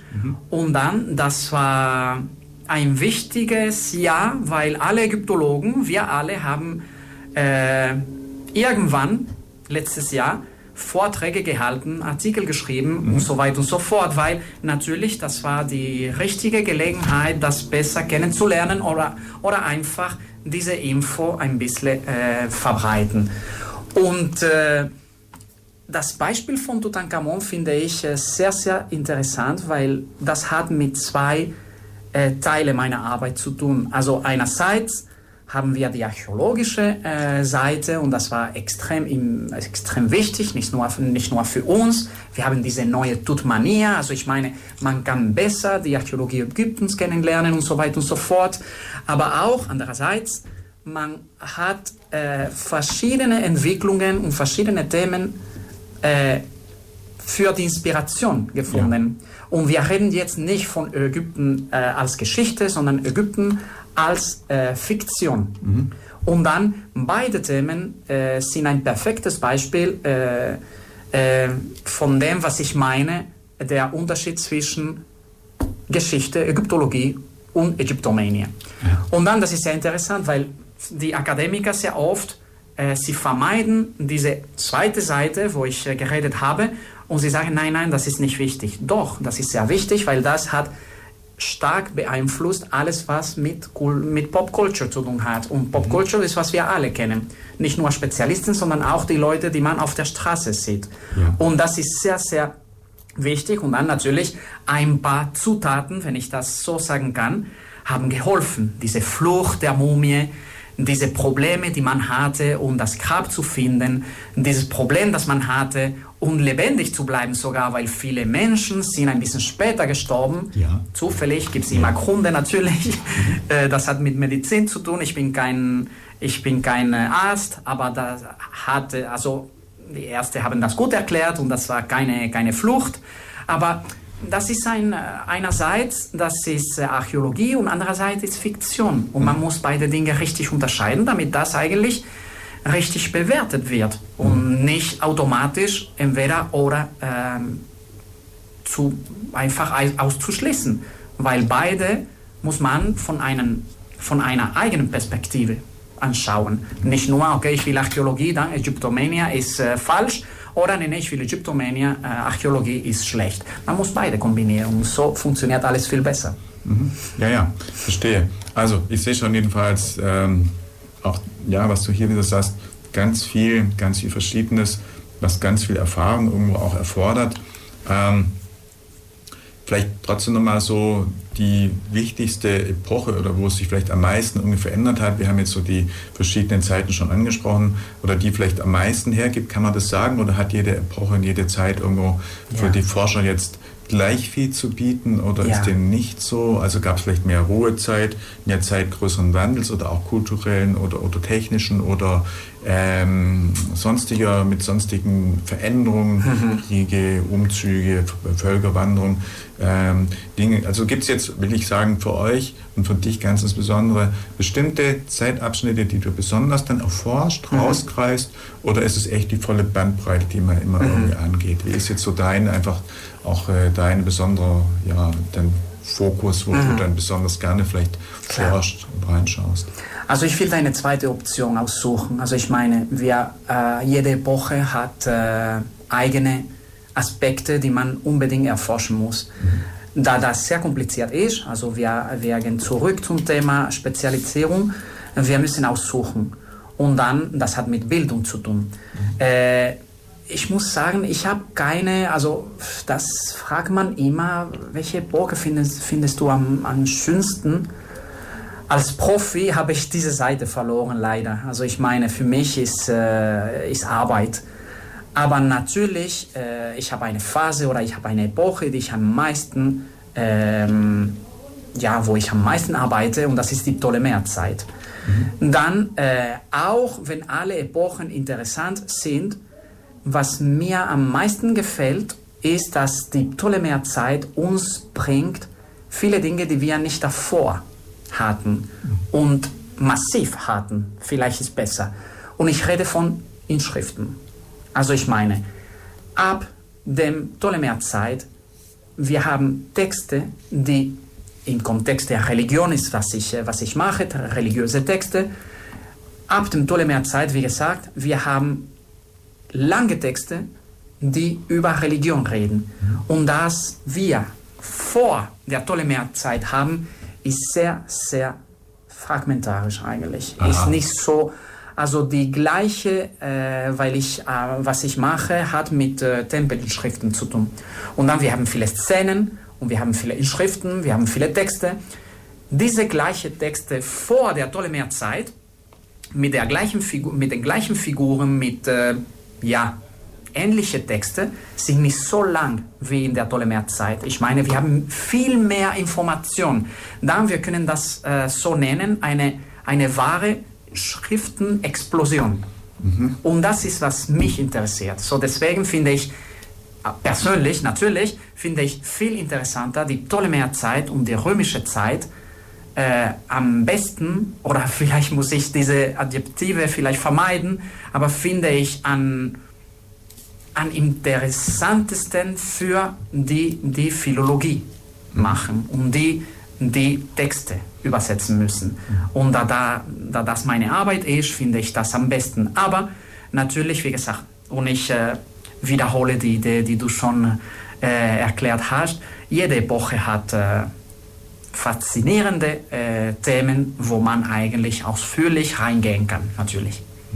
Ja, und gibt es aber trotzdem für alle Epochen genügend Leute, die sich damit befassen und interessieren, so dass man trotzdem und alles irgendwo dann auch äh, alles abdeckt. Also ist schon so. Ich meine, könnte sein, dass viele sagen, ah nee, mehr die neueren Sachen, die anderen sagen, mehr die alten Sachen und äh, oder Vielleicht die dritte und die vierte Dynastie sind sehr, sehr beliebt eigentlich, wegen Ah, der ja. Pyramiden. Fünfte Ah, ja, ja. Dynastie Okay. auch, dann, äh, wir würden sagen, der Old Kingdom äh, ist äh, Alte Reich eigentlich. Das ist sehr beliebt für die, für die Leute allgemein und auch für viele Spezialisten. Aber ich habe immer gesagt, weil das, weißt du, also Michael, das, äh, unsere Arbeit ist eine komplizierte Arbeit, weil wir nicht viele Stellen haben. Und das hat mit Finanzierung zu tun. Und dann, ich machte Spaß vor fünf Jahren in Karnak, als ich äh, in Luxor wohnte, weil ich hatte Kollegen, die eine Stelle suchten und die keine Chance hatten, weil sie alle über Ramses II. arbeiteten haben und gearbeitet haben. Und dann, das war, das war ein bisschen, wir haben ein bisschen Spaß gemacht, aber wir haben gesagt, Abraham, du hast eine Arbeit, weil du eigentlich da arbeitest, wo niemand arbeiten will, die Ja. Ptolemäerzeit. Ja, ja. Aha. Und ich habe gesagt, ja, und du hast keine Arbeit, weil du kein richtiges Thema gefunden hast. Ja. Ramses II. studiert jeder Mensch. Ja, So ja. deswegen ist viel komplizierter, deine Stelle zu haben. Zum Glück, also ich erinnere mich an diesen Mann, äh, mit dem ich äh, geredet habe, äh, und zum Glück, er hat gerade eine Stelle gefunden und er hat, äh, er hat viel, viel gearbeitet und das ist super. Ist ein guter Freund von mir. Aber damals war einfach so. Warum sind diese Epochen so wichtig für die, für die nicht, nicht nur für die Leute allgemein, für das Publikum, sondern auch für die Ägyptologen? Keine Ahnung, also äh, ich habe schon erzählt, wie das bei mir äh, geboren ist, kann man sagen. Das war ein Film mit einem Mädel, einer Prinzessin und mit einem Mann. Vielleicht für sie äh, der Grund dafür war, keine Ahnung, also ein Comicheft oder das war ein Film oder ein Dokufilm über Ramses II. So deswegen wollten sie unbedingt, seitdem sie mega jung waren, das war die Priorität. Ich will besser Ramses II. kennenlernen.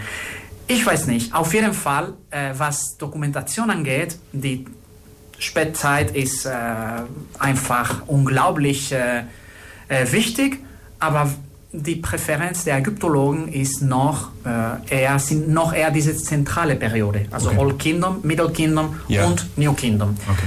Je mh, weiter wir sind von dieser Epochen, desto weniger Ägyptologen finden wir. Aber gibt es auch natürlich. Sehr schön. Aber die Zeit fliegt dahin. wir spielen noch mal kurz Musik. Wir haben rausgesucht Gershon Kingsley mit dem Titel Egyptian. Dann sind wir gleich wieder zurück hier bei der Wissensstrahlung. Ich bin Alicia Lingdorf von, bei Radio Free FM von Ulmer für Ulmer. Und ich bin Lina Waster und ihr hört Radio Free FM auf der 102,6. Die Wissensstrahlung, Radio Free FM. Heute geht es um die Ägyptologie. Bei mir im Studio ist, wir sagen noch mal, wer da ist. Abraham Fernandes Pichel. genau, der Abraham ist da. Wir haben gerade schon ein bisschen, ja, auch über Ihr hört Forschung. Radio Free FM. Weiter so, ein guter Sender. Ich bin Oh je. so. Wieder, oder? So, nein, alles gut. Also wir haben gerade über, ja, noch ein bisschen mehr über die verschiedenen Forschungstiefen, Richtungen, Breiten nochmal gerade gesprochen und was jetzt eben vielleicht besonders beliebt ist und was nicht. Und wir haben unter anderem gerade ein Wort äh, auch angesprochen, die Epoche, in der die Pyramiden entstanden sind. Ich glaube, viele Menschen aber haben, kennen natürlich in Ägypten die Pyramiden vom Bild und vielleicht haben es auch schon einige Menschen besichtigt, aber es ist so das Offensichtliche und auch das Beeindruckende, was man eben aus diesen Zeiten äh, irgendwo sehen kann. So die Frage nochmal, wann genau sind diese Pyramiden entstanden? Was weiß man vielleicht über, äh, auch man sagt, es ist ganz schwierig, wie die Menschen das überhaupt gebaut haben, über Bauzeiten und über auch vielleicht gedanklich, was da dahinter stand, war, muss das so eine Riesenpyramide sein? Was kannst du jetzt so Oh. vielleicht in Kürze äh, zu diesen Dingen, vor allem wann sind sie entstanden? Sind die alle gleichzeitig entstanden? Wie viel gibt es denn überhaupt? Also da gibt es ja zahlreiche Pyramiden und äh, einfach, was, was weiß man denn darüber? Genau. Also ich muss sagen, ich bin kein guter Pyramidologe äh, im ägyptologischen Sinne des Wortes natürlich, äh, weil ich sehr, sehr weit weg von dieser Epoche arbeite. Aber mh, auf jeden Fall, äh, man muss sagen, also ich kann nur empfehlen, die Pyramiden live zu besuchen eigentlich. Das ist eine, eine wichtige Erfahrung eigentlich. Also man kann viele Bilder im Kopf haben, aber wenn man dort ist, sieht man dieser Steinberg, kann man sagen, äh, und das ist absolut, äh, ist ein absolutes Muss eigentlich im Leben. Man sollte das mindestens einmal im Leben machen. Was Pyramiden angeht, also die, die wir am besten kennen, sind die Pyramiden von Giza. Ist ein Viertel oder ein Sektor äh, Kairos eigentlich. Und dann sind die Pyramiden der vierten Dynastie, äh, die, die, die Pyramiden von äh, äh, Chayfre, die Pyramiden von Menkaure, in der Pyramide von Khufu. Also wir kennen äh, eher die griechischen Namen, also Cheops, Kephren und Mykerinos. Aber sind, ich habe zuerst die ägyptischen Namen gesagt eigentlich. Dann genau diese Pyramiden, äh, sie, wie gesagt, das, äh, die gehören zur vierten Dynastie. Wir haben auch äh, vor diesen äh, drei Königen haben wir äh, die Entwicklung zur wahren Pyramide, äh, kann man Pyramiden kann man sagen, und das mit Snefru. Das war, äh, das war auch ein König der vierten Dynastie. Und er hat äh, diese Entwicklung perfekt, äh, das können wir als Beispiel dieser Entwicklung studieren, weil er hat versucht, eine Pyramide, eine wahre Pyramide, geometrische Pyramide äh, zu bauen, aber äh, er hat ein, einmal einen Fehler gemacht, also nicht er, sondern die Architekten natürlich, und dann, wir haben im Meidum, in der Schur, also sind äh, Städte, also sind Orte nicht weit von Kairo nach Süden. Und wir haben äh, diese Essays, kann man sagen, diese Probepyramiden, wo er eigentlich die geometrische Pyramide erreichen wollte. Ja. Aber wie gesagt, das hat nicht am Anfang geklappt, bis er schon geklappt hat. Und dann er hat drei gemacht. Und dann die, äh, die spätere Pharaonen, also Cheops, Kefren und Mykerinos, sie haben schon die perfekte Pyramiden gebaut. Mhm. Und wir reden, wie gesagt, von der vierten Dynastie. Ich meine, das ist Mitte des äh, dritten Millennium vor Christus. Und äh, aber gibt es viele andere Pyramiden. Also wir haben in Old Kingdom haben wir viele Pyramiden, im Middle Kingdom haben wir auch viele Pyramiden, aber die Qualität ist nicht so gut. Also sie, äh, sie benutzen nicht mehr oft der Stein, den Stein, sondern sie benutzen andere Materialien und äh, Danach haben wir eine Pause mit Pyramiden, aber die Pyramiden kommen weiter und nicht nur in Ägypten, sondern auch im Süden. Wir haben die anderen Kulturen, die in Kontakt mit Ägypten waren, wie Kerma zum Beispiel, in, in, ganz in, in Sudan, und die haben auch Pyramiden gebaut. Und dann, wir können sagen, dass äh, die Zeit von Pyram die Pyramidenzeit ist äh, die Old Kingdom, aber wir haben auch in der in Middle Kingdom und später haben wir auch nicht nur für Könige, sondern einfache normale Gräber in Luxor, die auch eine Pyramide gebaut haben. Und die sind kleine Pyramiden, die sind nicht mehr die monumentale und riesige Pyramiden. Und dann auch im Süden, in Sudan, haben wir diese Nachbarnkulturen Ägyptens. Wir haben auch diese, diese Pyramiden. So deswegen, äh, die Pyramidologen, kann man sagen, haben viele, viele Quellen auch. Sie haben viele. Äh, viele von denen haben keine Inschriften, aber ab dem fünften Dynastie, ab dem letzten König der fünften Dynastie, wir haben schon Texten, die einfach, wir können sagen, die erste Traktate, die erste Sammlung mhm. von Literatur der, äh, der Menschheit, religiöse oh, Literatur ja. der Menschheit. Die sind die, was wir nennen, die Pyramidentexten. Mhm. Was ich dich dann fragen wollte, aus was sind die denn gebaut äh, und vor allem die Haltbarkeit. Ich meine, wir wissen ja viele Steine, guck's um am Münster an, da wird ständig äh, werden Steine ausgetauscht, weil auch die Luft ähm, diesen Stein äh, diesem Sandstein, glaube ich, ist es, zusetzt und die dann einfach bröseln. Mhm. Die Pyramiden sind ja noch viel, viel älter. Bei Münster reden wir von den Grundzügen, äh, Fertigstellung im ersten äh, 1377 und der Münsterturm dann 1890, glaube ich, lernt der bis zur Spitze. Mhm. Also vergleichbar viel kürzer Zeitraum und trotzdem bröckelt, sondern es ist eine Dauerbaustelle sind jetzt an den Pyramiden auch hin und wieder Gerüste oder mhm. wie schaut es aus? Wie, wie stabil? Aus was sind die? Ja, klar, also ist nicht, ähm, ist nicht nur eine Frage der Zeit. Also natürlich, ja. die Zeit hat alles ein bisschen, mhm. ein bisschen ja, verdorben, kann man sagen. Mhm. Aber ist auch in Ägypten, muss man sagen, in Ägypten und natürlich überall, man muss auch sagen, dass viele Gräber, viele Pyramiden, also die Materialien wurden geklaut, kann man sagen, also wurden einfach genommen, um Häuser in Kairo zu bauen. Ah, ja. So deswegen, wir finden noch heutzutage äh, Materialien von woanders in Ägypten mhm. und sie sind in Häuser in Kairo oder Häuser in Luxor und so weiter und so fort. Also die späteren Einwohner Ägyptens haben sehr oft den Stein benutzt, um ihre eigene Häuser oder ihre eigenen Dinge zu bauen. Mhm. So deswegen, das kann noch äh, etwas äh, Kompliziertes hinzufügen. Aber wie gesagt, also was äh, vielleicht die Pyramiden vom Middle Kingdom sieht man das deutlicher, weil die Materialien nicht gut sind. Also wir reden nicht mehr von Stein. Aber die Pyramiden von Giza, diese drei wichtige und riesige Pyramiden von Cheops, Kefren und Mykerinos, die sind so riesig, dass sogar in Kairo, sogar wenn wir den Stein benutzt haben für andere Dinge, die bleiben riesig und man könnte nie, sich nie vorstellen, dass alle Steine weg von dort sind. Ich meine, sind so riesige Gebäude.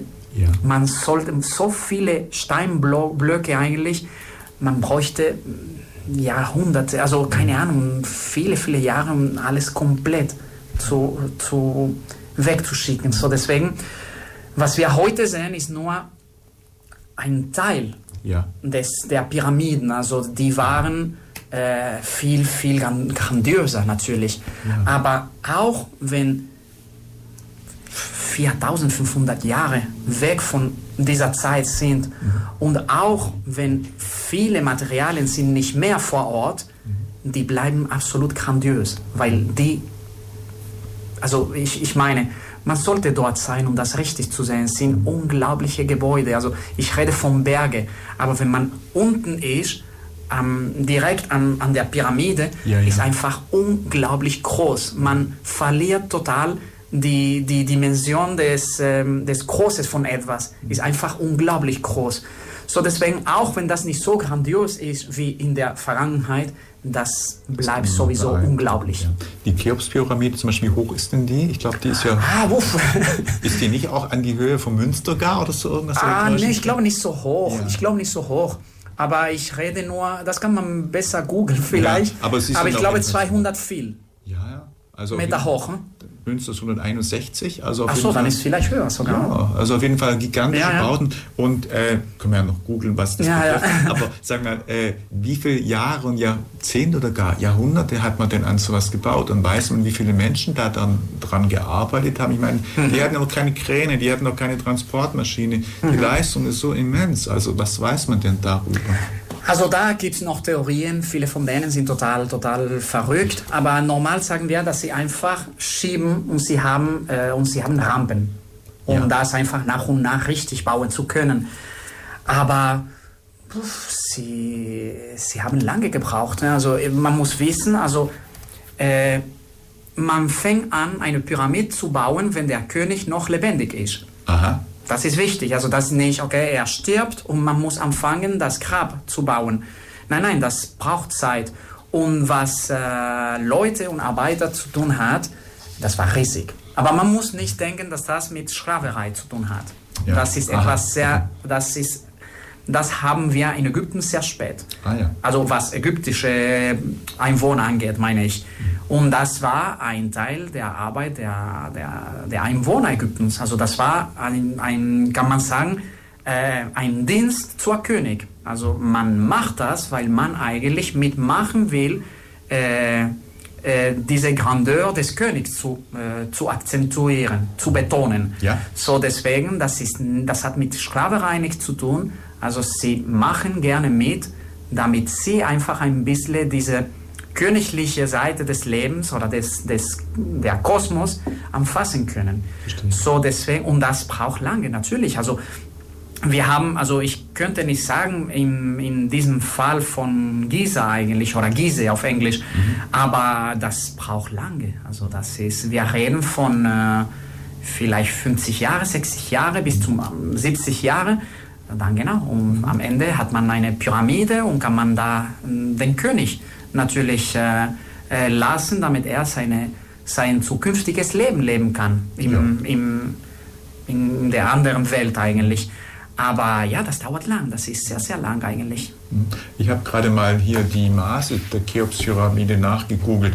Also hier steht Bauzeit für die Dynastie, steht hier die Zeit, Mhm. dann steht nur die Einordnung. Basismaß 230,33 Meter, Höhe ursprünglich war sie mal 146,59.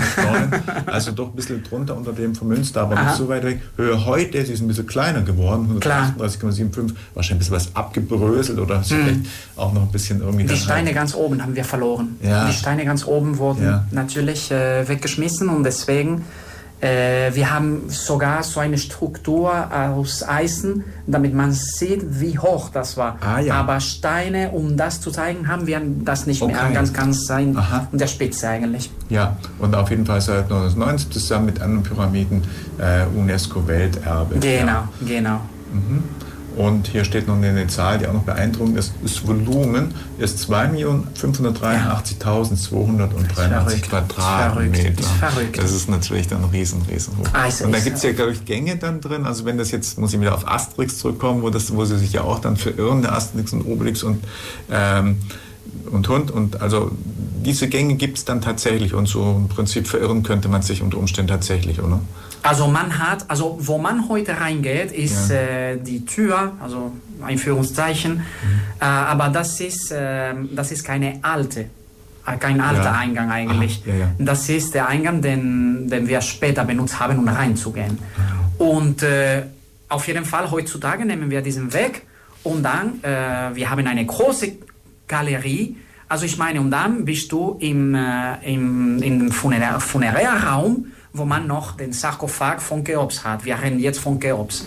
Und das ist grandios eigentlich. Man hat eine, eine Galerie, das ist wie eine Kathedrale. Das äh, kann man nach oben anschauen und sieht man das Dach, sieht man die Steine, sieht man die Ventilationswege und so. Das ist absolut unglaublich. Und wir reden, wie gesagt, nur von Cheops. Äh, Kefren ist innerlich nicht so spektakulär, aber ist auch absolut eine, eine große Erfahrung. Und Mykerinos ist sehr oft zu. Man kann nicht rein. Aber äh, irgendwie habe ich, äh, also Cheops und Kefren habe ich vielleicht zehnmal oder so besucht. Aber Mykerinos nur zweimal, weil wie gesagt, das war äh, sehr, sehr oft zu. Wegen Restaurierung, wegen Ja. Arbeit und so. Aber ist sehr, sehr angenehm auch. Also ich meine, alle drei, also ich denke jetzt an, an die Touristen eigentlich, alle drei sind eine große Erfahrung. Dann, aber natürlich, ja, wir haben, Gänge, wir haben, wir haben neue Räume, die wir neulich entdeckt haben und wir wissen noch nicht, wie kann man reingehen. Wir haben Roboter sogar benutzt, um richtig äh, kleine, kleine Wege zu folgen und so.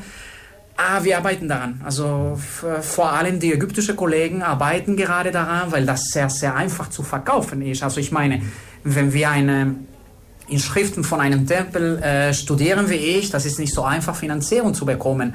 Aber wenn man National Geographic äh, einfach alles verfilmt und wenn National Geographic dort ist mit Roboter, damit ein äh, Archäologe zeigt, was sich dahinter steckt. Wir haben nur vielleicht einen, einen Stein und wir wissen, äh, dass äh, dahinter hat man einen Raum. Dann, das ist sehr einfach zu finanzieren, äh, zum Glück oder leider. So deswegen, äh, die ägyptischen Kollegen arbeiten gerne in diesem Bereich und sie haben coole, also sie haben unglaubliche Dinge entdeckt in den letzten ja, Jahren.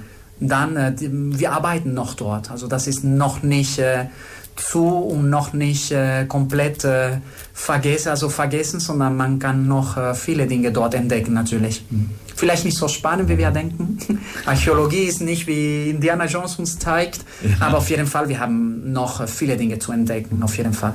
Bevor wir dann wahrscheinlich auch schon zum letzten Block kommen, Mhm. spielen wir mal kurz Musiktitel Roxy Music extra kurz mit Same Old Scene, ein Titel. Wir sind gleich wieder da, hier bei der Wissenstrahlung.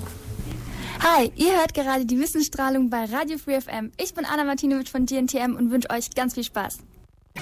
Die Wissenstrahlung, Radio Free FM, heute Nachmittag mit meinem Studiogast, mit Abraham Fernandez Pichel und dem Thema Ägyptologie. Jetzt haben wir ein bisschen über Pyramiden gesprochen und vieles, vieles, was da eben doch noch an Spannenden auch noch ähm, ja, herauszufinden, zu erforschen ist. Es gibt aber auch, wenn ich das richtig verstanden habe, neue Forschungsprojekte. Da gibt es ein Stichwort Ä- Ägypto-Popcult zum Beispiel. Ägypto-Popcult. Ja, genau. Und verschiedenes mehr. Ähm, und Popculture, den Stichwort habe ich bei dir hier auch in Unterlagen.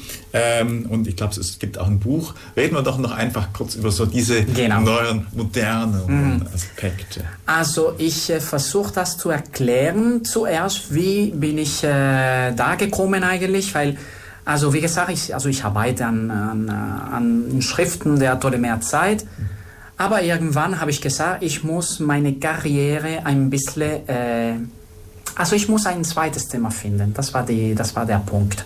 Das war die Fragestellung. Was für ein anderes Thema finde ich, damit ich eigentlich ja, viel in diesem Bereich arbeite. Und dann habe ich äh, plötzlich festgestellt, dass ich äh, gerne Popculture benutze. Also ich schaue gerne Filme, ich lese gerne, ich bin total bibliophil und cinephil eigentlich, oder Kino, wie sagt man das auf Deutsch? Kino, Kinophil, kann man sagen. Interessiert halt einfach, ja, ich weiß nicht. Ja, genau. Also ich gehe gerne ins Kino, also ich Genau. gucke gerne Filme Ja, und so. ja, ja. Und dann habe ich ges gesagt, warum, also ich könnte vielleicht diese zwei Themen äh, kombinieren, also meine Arbeit und meine Leidenschaft. Und dann, das war okay, das Wort ist Rezeption. Und in diesem Bereich Rezeption, also ich meine, wie man heutzutage, oder nicht nur heutzutage, sondern nach, dem, nach der Epoche der alten Ägypten, wie man Ägypten im Kopf behält eigentlich, wie man, äh, wie man sich Ägypten vorstellt. Und dann habe ich gesagt, okay, dann kann ich Rezeption studieren. Und dann äh, habe ich, äh, das war am Anfang ein kleines Projekt, ich, ich wollte nur ein Buch schreiben und dann haben wir das im großes Projekt äh, einfach ähm, gemacht. Und dann haben wir uns äh, beworben. Äh, die Erfolgsmöglichkeiten waren niedrig, aber wir haben Glück gehabt und dann wir haben die Finanzierung bekommen. Das ist das äh, erste Mal, dass so ein Projekt äh, Finanzierung von einer Uni, von einem Ministerium weltweit bekommt. Also ich meine, das ist das erste Projekt mit Thema Alten Ägypten und äh, Rezeption oder äh, Ägyptomania oder Popculture finanziert wird. So deswegen, äh, jetzt haben wir eine große, also wir müssen auf jeden Fall die Erwartungen richtig erfüllen. Und das ist eigentlich äh, das Thema des Projektes. Also ich meine, Egypop Kult ist eigentlich ein multidisziplinäres Projekt über Ägypten und zeitgenössische Popculture. Also ich meine, wir wollen eigentlich erforschen, wie die zeitgenössische Autoren eigentlich äh, Ägypten, alten Ägypten in ihren Köpfen äh, gebaut haben. Ja. Zum Beispiel, also ich rede von Indiana Jones oft, weil das eine große, Ein also eine große Einfluss ist. Aber wie ist Ägypten zum Beispiel, äh, oder welche Ägypten haben die Regisseure und die Schriftsteller vom Stargate zum Beispiel, denn also ist ein bekannter Film, was für ein Ägypten hatten sie in ihren Köpfen eigentlich? Und das wollen wir erforschen. Natürlich, um das zu machen, braucht man nicht nur Ägyptologen. Ägyptologen sind natürlich notwendig, aber wir brauchen auch Kunsthistoriker, also Historiker, Journalisten, Spezialisten in Filmanalysis, Spezialisten in, wie gesagt, Kunstgeschichte, ähm, alle, wir brauchen alles. Und äh, das gibt uns verschiedene Perspektiven, um diese Quellen zu benutzen, um diese Quellen zu studieren. Und natürlich, um das zu machen, brauchen wir auch Autoren. Also ich meine Zeichner, Regisseuren, äh, Schriftsteller, Autoren allgemein. Und dann, wenn du willst, also das Projekt ist einfach eine schöne Kombination von Perspektiven, damit wir diese alten Ägypten, die alle irgendwie kennen, äh, können wir richtig interpretieren nach den modernen, nach den modernen Quellen. Ich meine Kino, Serien, äh, Comichefte, Spiele und so weiter und so fort. Und das ist das Ziel des, ähm, das ist das Ziel des Projektes eigentlich, das in der Akademie äh, zu haben, weil sehr oft äh, glaubt man, und wir haben schon heute darüber geredet, sehr oft glaubt man, Kollegen meine ich, also ich rede jetzt nicht unbedingt von, ähm, vom Publikum eigentlich, viele Kollegen denken, dass diese Quellen keine wahre äh, Quellen sind. Also dass die Quellen, äh, die wir benutzen, ich wiederhole, also Filme, Serien, Comichefte und so weiter und so fort, Literatur und so weiter und so fort, die mit Unterhaltung zu tun haben, aber nicht mit Ägyptologie. Und wir versuchen das komplett zu ändern. Wir versuchen, dass diese Fächer, dass diese Quellen auch in der Akademie erforscht werden. Und das ist das Ziel des Projektes. Einfach, dass Spezialisten, dass Akademiker, wir alle, einfach diese Quellen als Quellen für die Ägyptologie studieren. Aber es ist eine andere Ägyptologie. Das hilft nicht, wie ich äh, vorher gesagt habe. Das ist nicht, um alten Ägypten besser zu kennenzulernen, sondern um die Rezeption, die Bilder Ägyptens in der zeitgenössischen Zeit besser kennenzulernen. Ja. Dann, das ist nicht nur alte Geschichte, sondern alte und zeitgenössische Geschichte, weil wir eigentlich der Einfluss der verschiedenen äh, Strömungen und verschiedene Ideen der heutigen Welt auch erforschen können. Zum Beispiel in Stargate, wir haben eine große Entwicklung der sexuelle, also diese Gender Studies. Also wir haben diese äh, fließende Genre. Also der Böse ist Mann oder Frau gleichzeitig. Und wir haben auch Ideen, die mit Postkolonialismus zu tun haben. So deswegen, wir haben eine Perspektive, die, wie man die Vergangenheit anschaut, aber mit zeitgenössischen Augen. Und das ist, was wir gerade machen und äh, was und finde ich so, also ist absolut spannend. Mhm. Ja, nee, es ist auch ganz faszinierend, also was du so auch äh, alles da gerade ansprichst, das sind ja Dinge, die man so irgendwie so gar nicht so richtig weiß und irgendwie kennt. Also ist jedenfalls, ähm, du bist da voll drin und absolut natürlich auch mit vertraut. Ähm, ja, und ansonsten, wir haben hier noch so ein Stichwort stehen, Ägyptologie und Leben in Lissabon. Ist jetzt ja. Lissabon auch in Bezug jetzt auch auf Ägyptologie dann vielleicht ein wichtiger Standort in Europa oder irgendwas, was ihn besonders macht, dass du jetzt auch in Lissabon dann gerade bist oder wie ist das? Also man kann sagen, wir haben äh, einige, also wir haben eigene Länder, wo man, äh, also einige Länder, wo man äh, gut Kryptologie studiert hat, also unabhängig davon, welche, welche Richtung will man, will man nehmen. Und da sind eher die USA natürlich, Deutschland, Frankreich, äh, England natürlich auch. Und dann, wir können sagen, dass wir haben eine zweite Reihe, wo man nach und nach äh, sich entwickelt hat und wo man nach und nach besser Ägyptologie studieren kann. Und das wäre vielleicht Italien. Ah, ja. Nach und nach Spanien. Und noch eine dritte Ebene wären viele andere Länder, wo man ja Angebote haben kann. Also die Unis haben Fächer, die Unis haben Profis, die einfach Ägyptologie studieren und unterrichten können. Aber wir sind weit weg von Deutschland, wir sind weit weg sogar von Spanien, wir sind weit weg von Italien und natürlich von der USA und so weiter und so fort auch. Aber natürlich muss man anfangen.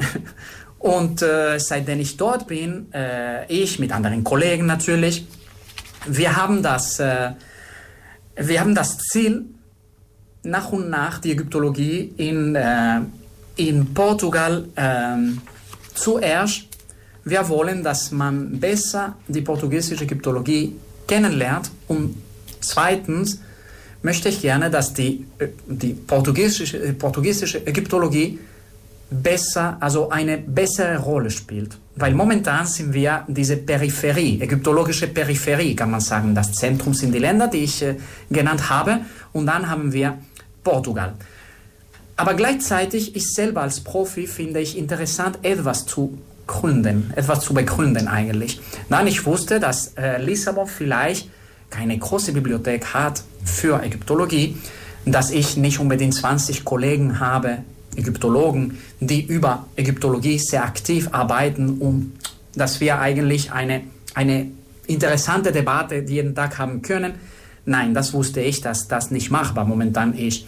Aber äh, gleichzeitig habe ich gesagt, warum nicht etwas anzufangen? Warum nicht nach und nach etwas begründen, damit in der Zukunft andere Kollegen diese Grundlage schon haben und etwas noch Besseres bauen können.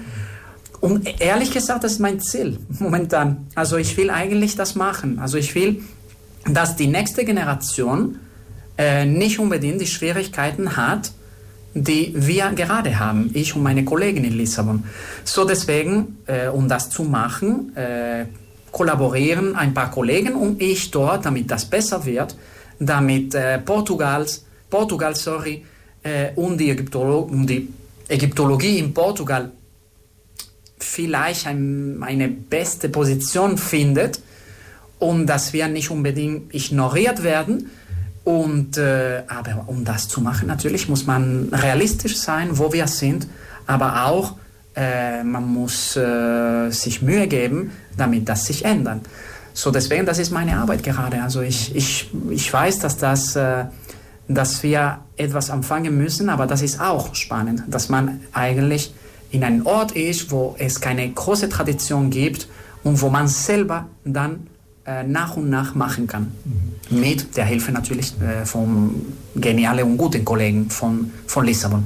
Wenn jetzt jemand zugehört hat, der sich über unsere Sendung jetzt auch vielleicht für die Ägyptologie zu interessieren beginnt oder schon Feuer und Flamme ist, wo kann man sich denn informieren? Also jetzt natürlich, natürlich könnte man bei dir anfragen oder mhm. auch hier in Deutschland. Wo gäbe es vielleicht die Möglichkeit, mal ein Praktikum zu machen, vielleicht auch über dich oder euch? Mhm. Wie ist das also, wenn jetzt jemand sagt, toll, interessant, ich will auch, was würdest du dem jetzt einfach oder was könnte man demjenigen jetzt raten? Aber meinst du als äh, um also jemand, der Profi zu werden oder nur ein bisschen mehr? Jemand, der sich vielleicht mal einfach im Sinne eines Praktikums, im okay. Sinne einfach mal vielleicht mit vor Ort gehen, der vielleicht sich vorstellen könnte, mhm. aber einfach mal reinschnuppern möchte, um mhm. ein bisschen sich einen Eindruck zu verschaffen mhm. und mehr wissen möchte. Aha. Also ich muss sagen, nach der Pandemie und während der Pandemie äh, haben sich unsere Gewohnheiten total geändert, auf alle Ebenen. Aber wir reden, also ich will nicht philosophieren, ich will nur jetzt eigentlich, eigentlich über Ägyptologie reden. Also man hat tausende verschiedene Angebote im Internet, um das zu machen. Ah ja. Aber das ist gefährlich. Das ist äh, natürlich gefährlich, weil nicht alle, meiner Meinung nach, nicht alle ähm, Dozenten äh, sind gut genug, um das zu machen. Also wir haben natürlich eine Explosion von äh, Ägyptologen oder Pseudo-Ägyptologen, die diese Kurse oder diese Praktika anbieten und das ist gefährlich. Dann, ich würde sagen, äh, und wir haben viele, also man muss nur einfach, also ich habe das selber gemacht, als ich äh, äh während der Pandemie in Lissabon eingesperrt, total eingesperrt zu Hause war, habe ich das angefangen zu machen. Und äh, man muss richtig gucken, äh, wer genau dieses oder diese oder diese Dozentin, Dozent oder Dozentin ist. Wenn man sieht, dass er schon Erfahrung gemacht hat, wenn man sieht, dass er eine, ja, ein gutes Leben, also ein gutes Lebenslauf hat und so, man kann sich eigentlich ohne Probleme verlassen und kann man sagen, okay, kein Problem. Aber gibt es viele äh, andere Leute, kann man sagen, oder Pseudo-Ägyptologen, die einfach das auch anbieten. Und äh, ich glaube, also da man einfach sein Geld investieren will, äh, muss man gut investieren. Und dann man muss das machen, genau was ich gerade sage, damit man nicht einfach dieses Geld wegwirft. Yeah. Und dann, ich würde äh, mich informieren, wer diese Profis sind. Weil, wie gesagt, also jeden Tag sehe ich Leute und ich sage, wer ist sie oder wer ist er. Gucke ich manchmal, wenn ich Zeit habe und ich sehe, dass sie einfach äh, einen Kurs gemacht habe in der Uni, bla bla bla. Und äh, das ist nicht genug. Ja. Aber natürlich gleichzeitig muss ich sagen, viele, also ich, ich, vielleicht am Ende hat man keine Antwort nach, nach, nach der Antwort der Frage hat man eigentlich keine Antwort, aber sehr oft die Doktoren und Professoren sind nicht sehr pädagogisch. Mhm. Und dann muss man eigentlich mm, gut suchen. Also gute äh, Dozenten, nicht nur Dozent zu sein, sondern gute Dozenten zu sein, die gut einfach äh, beibringen können und äh, gut äh, unterrichten können. Und natürlich die, die gute Profis und äh, Leute, die relativ erkannt sind in der Akademie und so. Das wäre ideal. Aber das kann man überall finden. Also ich meine, äh, egal das Thema, also Religion, Sprache, vor allem Sprache, gibt es tausende Kurse findet man ohne Probleme. Man muss nur googeln und findet man das sehr, sehr, sehr schnell. Dann nur aufpassen, was man, was man bezahlt und was, äh, und natürlich die Preise muss man auch aufpassen. Aber allgemein kann man alles finden im Internet. Mhm. Wollen wir noch von eurer, vielleicht von dir, von Lissabon noch die Website irgendwo nennen, wo man auch ein bisschen nachlesen kann, wenn man denn möchte? Ja, ja, natürlich. Also man kann, man kann natürlich immer mich direkt fragen. Also ich ja. habe kein Problem. Ein Teil meiner Arbeit ist Beratung. Ja. Das hat mit Studenten zu tun, aber auch mit Publikum zu tun, weil ich, wie gesagt, im, äh, im Rahmen dieses Projektes äh, Age Pop Cult also wir beraten auch normale Zuschauer, normale Leser und so weiter und so fort. Aber man kann immer äh, mich schreiben, mir schreiben, das ist kein Problem. Und falls nicht, gibt es auch Forum, also Forum und so, äh, wo man eigentlich sich informiert kann. Und die Unis bieten auch natürlich an Kurse und äh, verschiedene Praktika, die man machen kann. Also ich meine, äh, wir haben vielleicht eine Information über Dosis und man muss nur, wie immer, diese Info richtig filtrieren, ja. richtig äh, ein bisschen ein bisschen auch ausgraben, damit man einfach die richtigen Dinge findet. Aber natürlich, also ich bin immer verfügbar und erreichbar, damit man äh, mich fragt, äh, ob äh, jemand Zweifel daran hat oder so. Natürlich bin ich 100% erreichbar. Mhm. Sehr schön. Gut, dann leiten wir, wenn Nachfragen kommen, das einfach an dich weiter. Haben wir noch, Abraham, irgendwas Wichtiges vergessen, was wir noch in die Sendung unbedingt reinpacken müssen? Oder?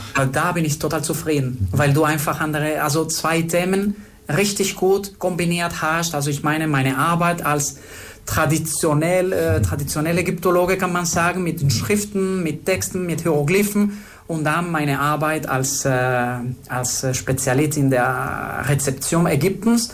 Und äh, ich glaube, das ist alles. Also ich wollte nur vielleicht hinzufügen, dass äh, hier in Deutschland diese Rezeption ist äh, nicht nur bekannt, sondern sehr, also hat eine große Entwicklung, mh, weil wir viele gute Kollegen in der Uni München haben. Und ich rede von einem genialen Team, äh, der mh, Florian Ebeling führt.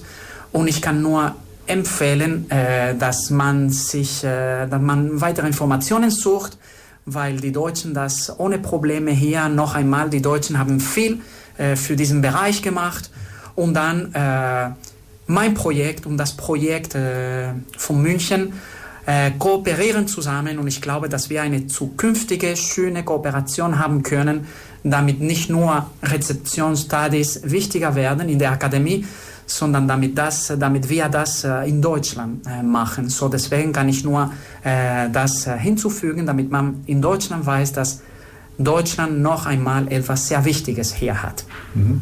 Sehr schön. Aber tatsächlich ist unser Wissensstrahl natürlich auch auf zwei Stunden begrenzt. Insofern, Abraham, ich sage dir ganz herzlichen Dank, dass du heute Danke bei sagen. uns gewesen bist und wir zwei Stunden ein bisschen mehr, Mhm. nein, ganz viel dazu gelernt haben. Ansonsten sind wir durch. Ich sage herzlichen Dank fürs Zuhören. Mein Name ist Michael Trost an der Moderation und mein Studiogast war, wir sagen nochmal, wer da war, nochmal deinen Namen. Abraham Fernandes Pichel. Genau, aus der, ja, aus Lissabon und Mhm. von der Universität. Herzlichen Dank. Wir sagen Tschüss. Ich danke dir natürlich. Und äh, ja, bis zum nächsten Mal dann vielleicht. Ja.